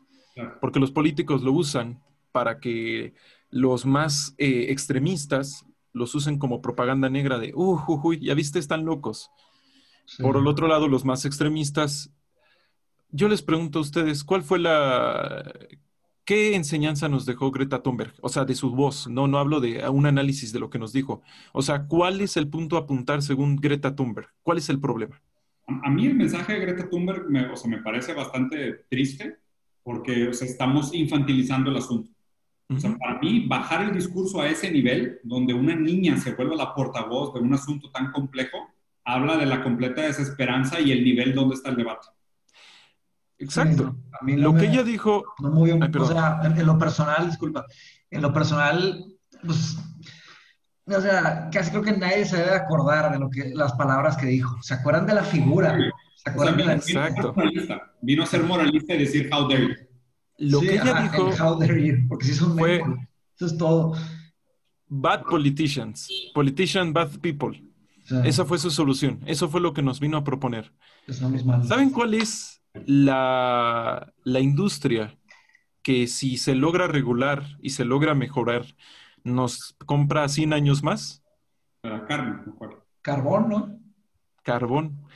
Justamente hay grupos veganos, hay grupos, este, obviamente dije grupos porque el veganismo no es una persona ni un grupo, que están vendiendo la idea de que la carne es lo con lo que vas a frenar el calentamiento global, lo cual es absolutamente falso. Si bien es una parte importantísima que debemos de batallar a futuro, o mejor dicho, desde ya hacia futuro, mejor dicho. pero es una pieza el, de rompecabezas, ¿no? Ajá, el carbón es el tercio, es el tercio del problema. No un 17, no un 18, no un 2, es el tercio, del problema. Pero la bronca es que el carbón, ¿cómo lo combates desde casita? No hay modo. ¿Por qué? porque se han construido narrativas de el individualismo. Vemos el poder como algo individual. Vemos todas estas cosas como algo que yo lo tengo que poseer, yo tengo que ser el héroe de la historia o algo por el estilo. Y así haces esto de, no, pues mira, yo ya tengo popotes de fierro y gracias a eso. Uf, lo hemos hablado bastante nosotros. eso, eso lo hemos, o sea, lo, hemos hablado bastante. siempre, siempre el súper que me dicen de que, de que les digo, ah, tienes una bolsa no, no tenemos bolsas ya por el tema, no sé qué, dije, ah, están salvando el mundo ustedes. Así siempre les digo, siempre les digo, se, se quedan de que ah, están, ahorrando, están ahorrando dinero, o sea, tristemente, pero bueno. Yo creo que, o sea, esa, y, no pudiera compartir más contigo la, la, noción. El, el, tema es que hay algunos, algunos grandes problemáticas que si no hay cambios sistemáticos globales, ya no, o sea, no sirve de mucho peor, yo todavía soy más crítico, soy más ácido y yo creo que los, las supuestas soluciones individuales negativamente nos afectan porque es un placebo, donde crees que estás haciendo algo al respecto y continúas que el resto se sigue mandando a la chingada. O sea, es, es, para mí es lo peor que puede pasar, es este, todo este apelo al, moralismo individual. Es una catástrofe, cabrón. Eso solo... pero, pero, ¿no crees que va de la mano con el romanticismo de levántate y haz organizaciones chiquitas para salir adelante? O sea, ¿no es la misma narrativa? Exacto. ¿Por qué? la tanda. Porque la idea es que, sí, cosas como lo de la tanda. Yo lo planteo para un futuro político, o sea, eso lo planteo para solucionar otra bronca, porque digamos, salvamos el mundo climático, el problema político va a seguir ahí. No, o sea, claramente no lo atiendo para lo mismo. Claramente con esto lo que le digo a la banda no es tanto, haz tu ONG y ya eres buena gente. Sí, no. No, tú haces tu ONG porque tú tienes un problema aquí real que es como no llega agua a mi comunidad. Va, tenemos el problema climático global, chido, pero no tengo agua en mi comunidad. Pero Lo haces solo para solucionar el problema ahí. Lo ideal sería que todas las comunidades pudieran hacerlo, pero para solucionar un problema global, pues ya se trata de algo más. Sin embargo, creo que es más fácil que aterrice una idea de cambio colectivo más amplio cuando la gente tiene esa idea de, oye, esto solo se hizo porque nosotros lo hicimos. No llegó aquí porque lo pedí, no llegó aquí porque le dije, oiga, señor político, ¿sí nos va a cumplir? Sí, no, mames. Claro, reitero, es un problema. No es tan sencillo como pues que una cosa conduzca a otra. Por eso es que lo planteaba ahí. Pero a lo que voy es esto. El carbón. La industria del carbón es a donde hay que apuntar.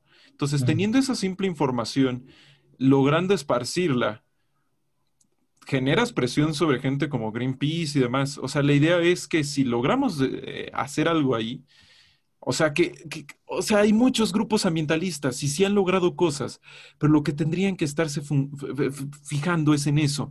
Lo único Sí. que se necesita es que de momento se enfoque toda esa fuerza para allá. Ese es el problema. Pero el problema es que nos perdemos muy rápido en narrativas divergentes. O sea, se gancha muy fácil porque una influencer dijo, ay, ahora reciclo la caca de mi perrito. güey". Ah, puta, vamos todos a reciclar las cacas de los perritos porque, fuck, Dios, sí. Pues es que son, pendejadas, güey. es que son curitas. ¿Y, y no salvó el mundo? ¿Cómo? ¿No salvó el mundo? Vato, es que son, son curitas, güey. O sea, son, son curitas en un cuerpo completamente sangrado, en un Es cuerpo que salvas tu- es para salvar tu autoestima, nada más. Ajá, Porque te salvas a ti. exacto.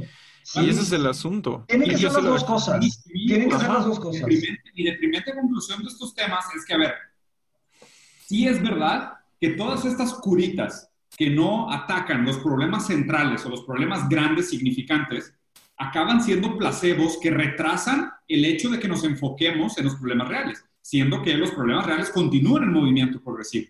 Entonces, obviamente aquí es por, por, por qué existe la gran tentación del acel- del aceleracionismo, siendo que es un fatalismo completamente falso, y, y concuerdo, pero realmente el tema es, entonces, ¿qué es lo que debería de hacer uno? Buscar las pequeñas acciones inmediatas que podamos acceder, o sea, hacer estos cambios materiales a medida que, se- que nos sea posible en el contexto individual, pero sin glorificarlas y sin darles mérito en lo más absoluto y mantener todo el enfoque narrativo y mediático solo en los cambios diferenciales, o sea, solo en los cambios significativos. O sea, esa sería para mí la única postura responsable.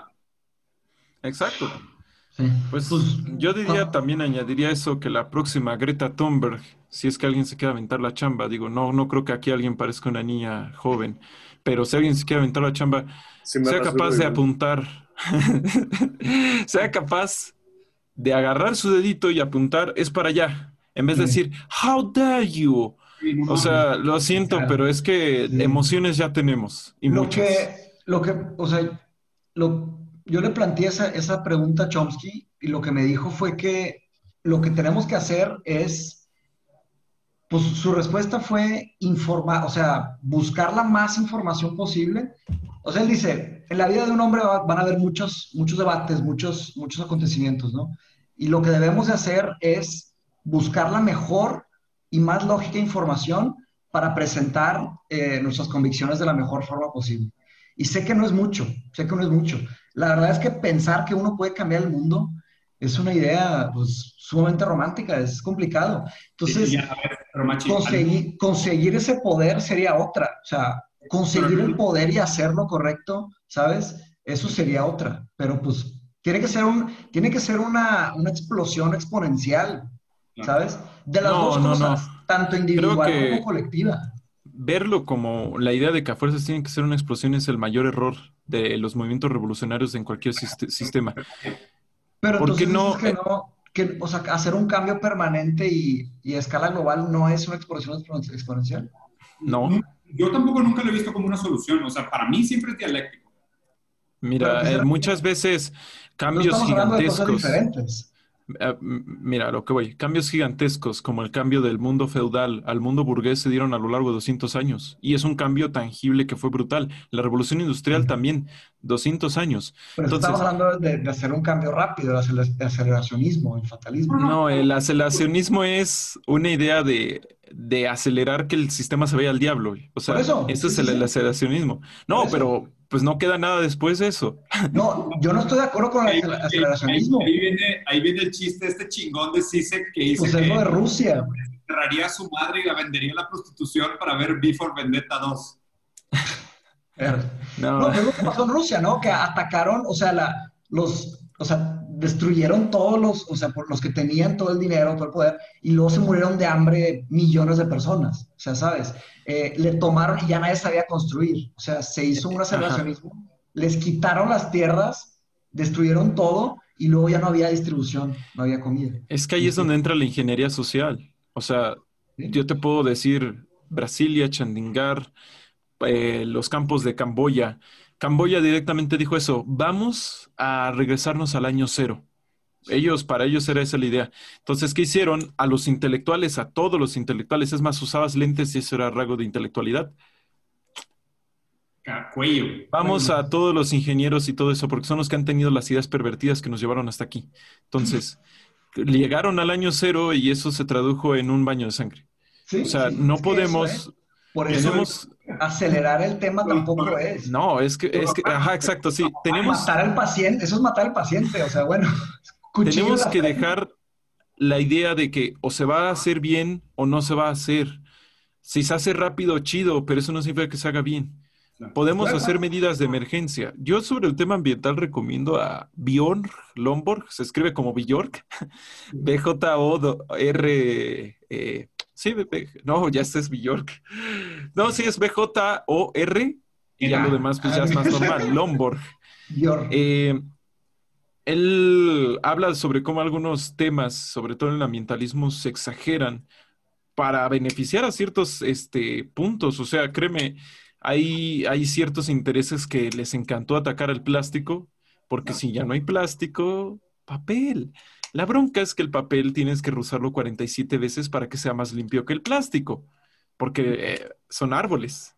Claro, Son claro. árboles los que estás tumbando Y para hacer ener- y papel. La energía y todo el tema de ese Y la contexto. energía, exacto. Demasiado. Entonces, él plantea lo siguiente, la solución, o sea, él dice la solución, él ya no está diciendo yo lo que creo que es el camino es, es un paquete económico, o sea, desde el mercado, ¿no? No dice que esta sea la solución global, bla, bla, bla, pero dice, desde el mercado es un paquete económico donde se, empieza a invertir a lo bestia, o sea, lo que estamos invirtiendo a lo güey en ciertas, eh, no ayudas sociales, me refería, son como ciertos incentivos que se le dan a algunos movimientos, este, eh, pues que nos, nos libraron de los popotes.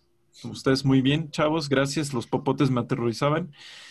Eh, cierto, todo ese dinero y ciertas cosas que están haciendo, como ciertos impuestos al carbón y demás, que se vayan a la, efici- a la eficiencia energética y a las energías limpias. ¿Por qué?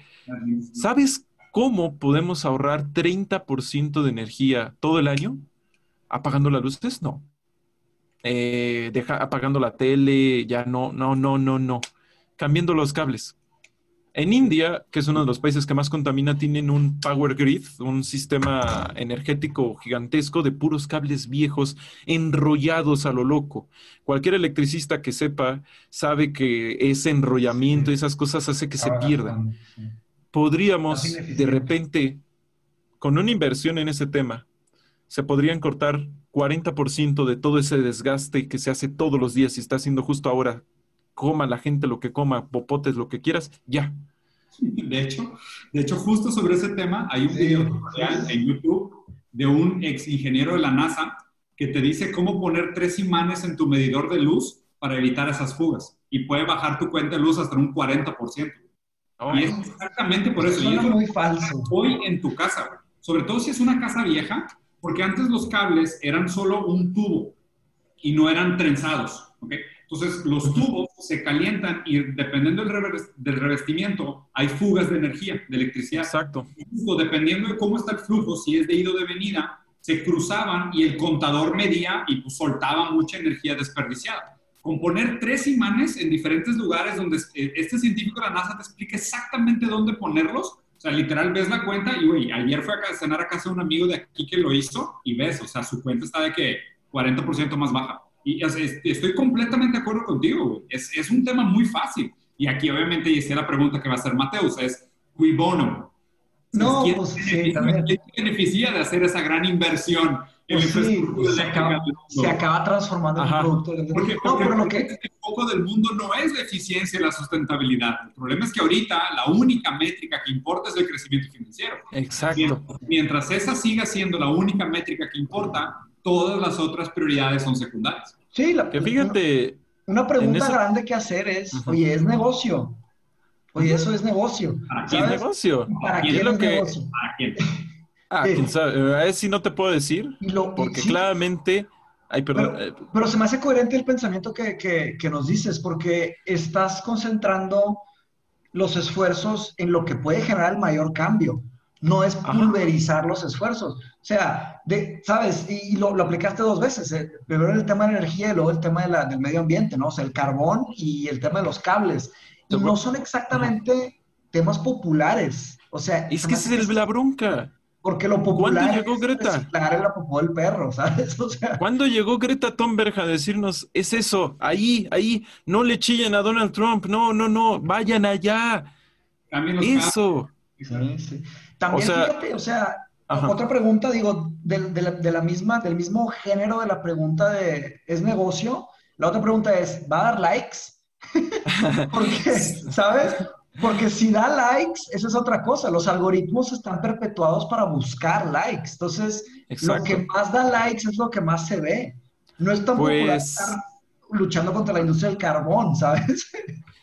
Bueno, sí, es profitable, hay profit, y si hay profit es por lo que yo dije, oye, pues sí, va a funcionar porque hay profit. La bronca es que la del carbón es muy grande. Y fíjate que apenas hubo un escándalo, no me acuerdo de la, de la, de la empresa. A ver, ¿cuántas empresas de carbón podemos mencionar? No, pues yo, yo la neta me acordaba de una, pero ya se me fue el nombre. Porque tiene nombres así como Stillwell um, Claro, Rock Incorporated America LTD y Unlimited, ¿no? L- una de esas empresas le estaba pagando a ciertos científicos, a, los, a ciertos científicos negacionistas para que dijeran, no, de hecho el carbón es parte del ciclo natural de la. Tierra. gente con poder, ¿sabes? Lo- Y- disculpa, disculpa. Ajá. Por fortuna, pues se encontró ese error. O sea, el periodista, probablemente el periodista coma harta carne todos los días, pero el güey que publicó eso, pues ya, hizo, su, hizo una parte importantísima. Tumbó esa, ese, ese punto, ese financiamiento y bueno, tenemos un grupo de científicos negacionistas menos. Ahora, eh, sobre si da likes, sí, bien producido. Es ahí un tema de pura producción. Hay un video que se llama, eh, de hecho es en un museo, graban el video y hay una manivela y pone cierto tipo de cable y le da muchas vueltas y apenas se prende tantito el foco. Y así va avanzando hasta que llegas al LED con un nuevo sistema de manivela y prende, pero a lo loco. Y dice, esta es la diferencia de 100 años de avance en efectividad eh, energética. Si ese tipo de cosas, o sea, ahí son cosas en las que yo estoy dispuesto, sí, a gastarme mi propio dinero y mi propio tiempo a producir contenidos que hagan saber esa realidad. Igual yo no voy a, solito no voy a cambiar nada, solito, pero es parte de, de que siga y siga. En su momento, por ejemplo, eh, cuando hice el video del feminismo, Mm. eh, propuse un concepto llamado feminismo hegemónico, porque hay muchos feminismos, pero hay un feminismo que tiene mucho dinero y al que le vale realmente las mujeres, lo utiliza de pura base política. Y pues da la sorpresa que ahora es un término muy usado en España, que es donde como caló un poquito más porque ellos tienen un tema algo delicado ya. Y dije, nadie sabe que yo fui, o bueno, sí, alguno que otro, na- yo no importo ahí, el punto es que ese concepto ya llegó y ahora se puede utilizar para la Tú conversación. lo acuñaste, ese, ese término. Pues acuñarlo no lo usé, pero y antes de eso no escuchaba a nadie más usarlo. De hecho, O sea, no tienes Ay, perdón. ¿no? Está en un video y de hecho lo que ahí también predije una cosa. El, el verdadero problema del feminismo, la crisis está en la identidad de su sujeto político. Ellos no pueden, de- ellas no pueden definir qué es una mujer porque la limitan, pero como no tienen, no pueden definir a la mujer, quién entra parte de su lucha. Y ahorita tienen este problema con las denominadas TERF, que es como de que no, las mujeres trans, no, no son, sí son, no son, sí son, y se están, pero fuertes, están chocando. Feminismo en tercera ola. Está, bien difícil, o sea, no sé si has leído Lacan. No, he leído de él, pero no a él. Lacan es el autor para hablar sobre qué es la mujer. Y digo, no, no quiero desviar la conversación porque sería una maraña. Sí, pero es, trabajo. Sí. Créeme que es, es una gran barrera, es un gran Sí, sí, sé que Lacan es no, no creo que especial para leerlo. Nosotros cuatro hablando de que es la mujer. Lacan estaría en desacuerdo, ¿no? Ya sé, sí. Mira, pues yo ahí te diré... Lacan dice muchas cosas. Y ahí te diré que siempre que llegan y me dicen, oye, entonces, TERF o no, yo les digo, mira, siempre me han dicho que no puedo ser feminista, que solo puedo ser aliado lo agradezco, porque no es, yo no me voy a meter en ese debate porque aparte de que me van a, fregar, no importa lo que responda, oye, ustedes me sacaron, ustedes me dijeron que yo no puedo pelear por los derechos de las mujeres, para adelante. Ustedes hicieron, yo solo obedecí, ¿eh? Gracias. Nada de lo que ustedes me digan. Sí, o sea, pero a ver, bueno, regresando otra vez al, asunto.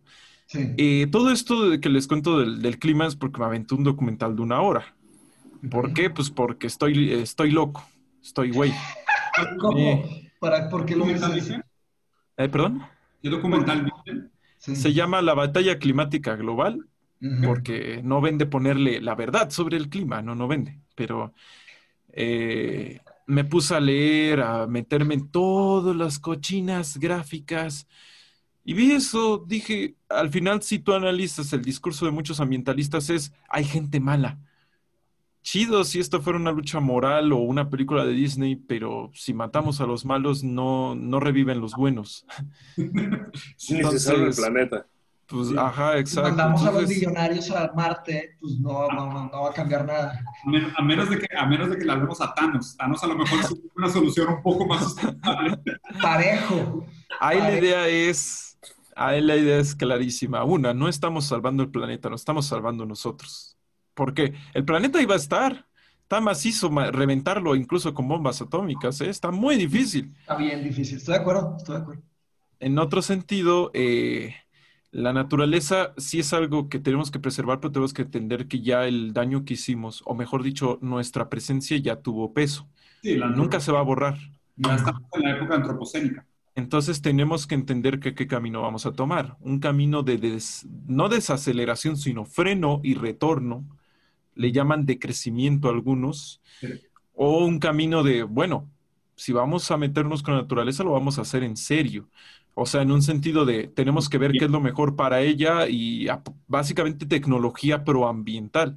También tengo ahí otro documental que se llama La humanidad contra el mundo y se trata de los proyectos. Bruno Latour. No, no, se te olvide, tienes que leer a Bruno Latour. ¿Dónde Bruno Latour. Es que también, mira, lo apunto. Eh, en ese documental hablo, eh, muestro, no, no, no es mi opinión, ¿no? Son cosas que hay. Eh, ciertos megaproyectos que tenemos para defendernos de lo que ya está pasando, cosas como el incendio de California y cosas que hemos venido haciendo de proyectos de ingeniería ambiental. Cosas como lo que está haciendo China. China está haciendo el Gran Muro Verde. Es un muro de árboles que están construyendo cerca del, o sea, construyendo porque están plantando árboles eh, en las cercanías del desierto Gobi. Lo mismo están haciendo en la línea central de África. para frenar el desierto. De igual manera, eh, eh, Venecia construyó un muro flotable para que cuando suba al mar, Venecia no se hunda, porque cada vez se hunda más. Uno es bueno, en el sentido de que se está haciendo para frenar un proceso de certificación y se está haciendo a través de medios naturales. El otro es pura vanidad. Venecia es un centro comercial, está chulísima, es en serio una cosa preciosa, pero es un centro comercial grandote, glorificado.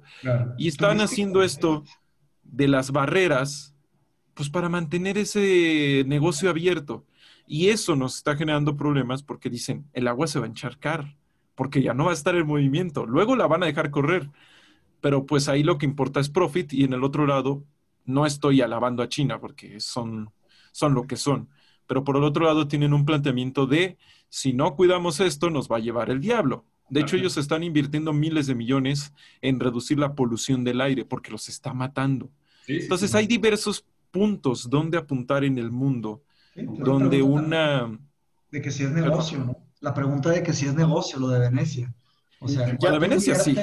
Sí, lo, ya, ¿cuánto ya para cuánto retorno, no?